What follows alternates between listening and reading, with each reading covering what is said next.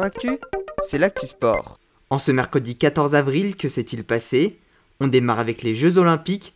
Nous sommes aujourd'hui à 100 jours de la cérémonie d'ouverture des JO de Tokyo, date décidée par le Comité national olympique et sportif français pour présenter la liste des candidats volontaires au rôle de porte-drapeau, qui sera cette année composée d'un sportif et d'une sportive.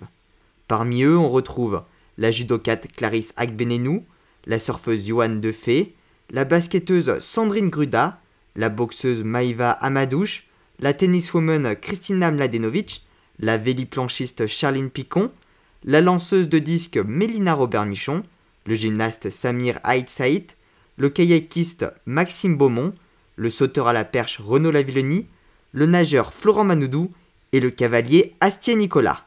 Chaque fédération a également choisi deux candidats qui voteront sous la forme d'une liste préférentielle avec une attribution de points, ce qui permettra d'éviter les égalités.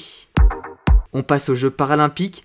Bien que la cérémonie d'ouverture soit dans plus de 100 jours, le Comité national paralympique et sportif français a également présenté ses prétendants au titre de porte-drapeau. Parmi eux la rameuse Perle Bouge, l'haltérophile Soua Guazani, la sprinteuse Nantenin Kaita, la judocate Sandrine Martinet, le sprinteur Pierre Fairbank, le tennisman Stéphane Houdet et le nageur David Smetanine. Les porte-drapeaux seront également deux, un homme et une femme. On passe au football avec les quarts de finale retour de la Ligue des Champions. Le Paris Saint-Germain s'est incliné 1-0 à domicile face au Bayern de Munich, mais leur victoire 3 buts à 2 à l'aller les qualifie pour les demi-finales. Idem pour Chelsea, qualifié pour les demi-finales, malgré sa défaite 1 but à 0 face à Porto.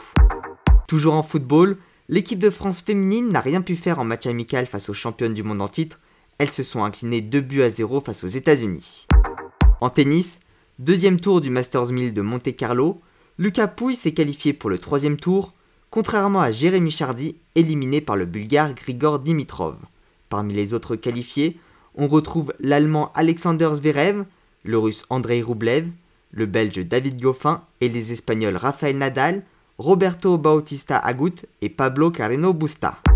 En cyclisme, début des classiques ardennaises, le Britannique Tom Piddock de la team Ineos Grenadier a remporté la flèche Brabanson en s'imposant au sprint devant le favori Wood van Aert.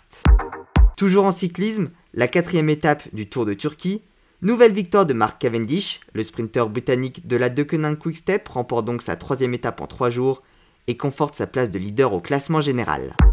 En handball, Montpellier a pris une option en quart de finale aller de la Ligue européenne masculine après sa victoire 32-29 face au Fuge Berlin. Match retour mardi prochain. Enfin en athlétisme, l'américaine Desiree Linden a battu le record du monde du 50 km. Elle a mis 2h59 et 54 secondes, soit une allure de 3 minutes 36 au kilomètre, environ 16,6 km par heure.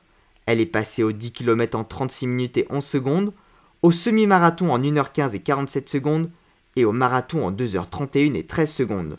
Voilà pour les actualités du jour, à demain dans Sport Actu.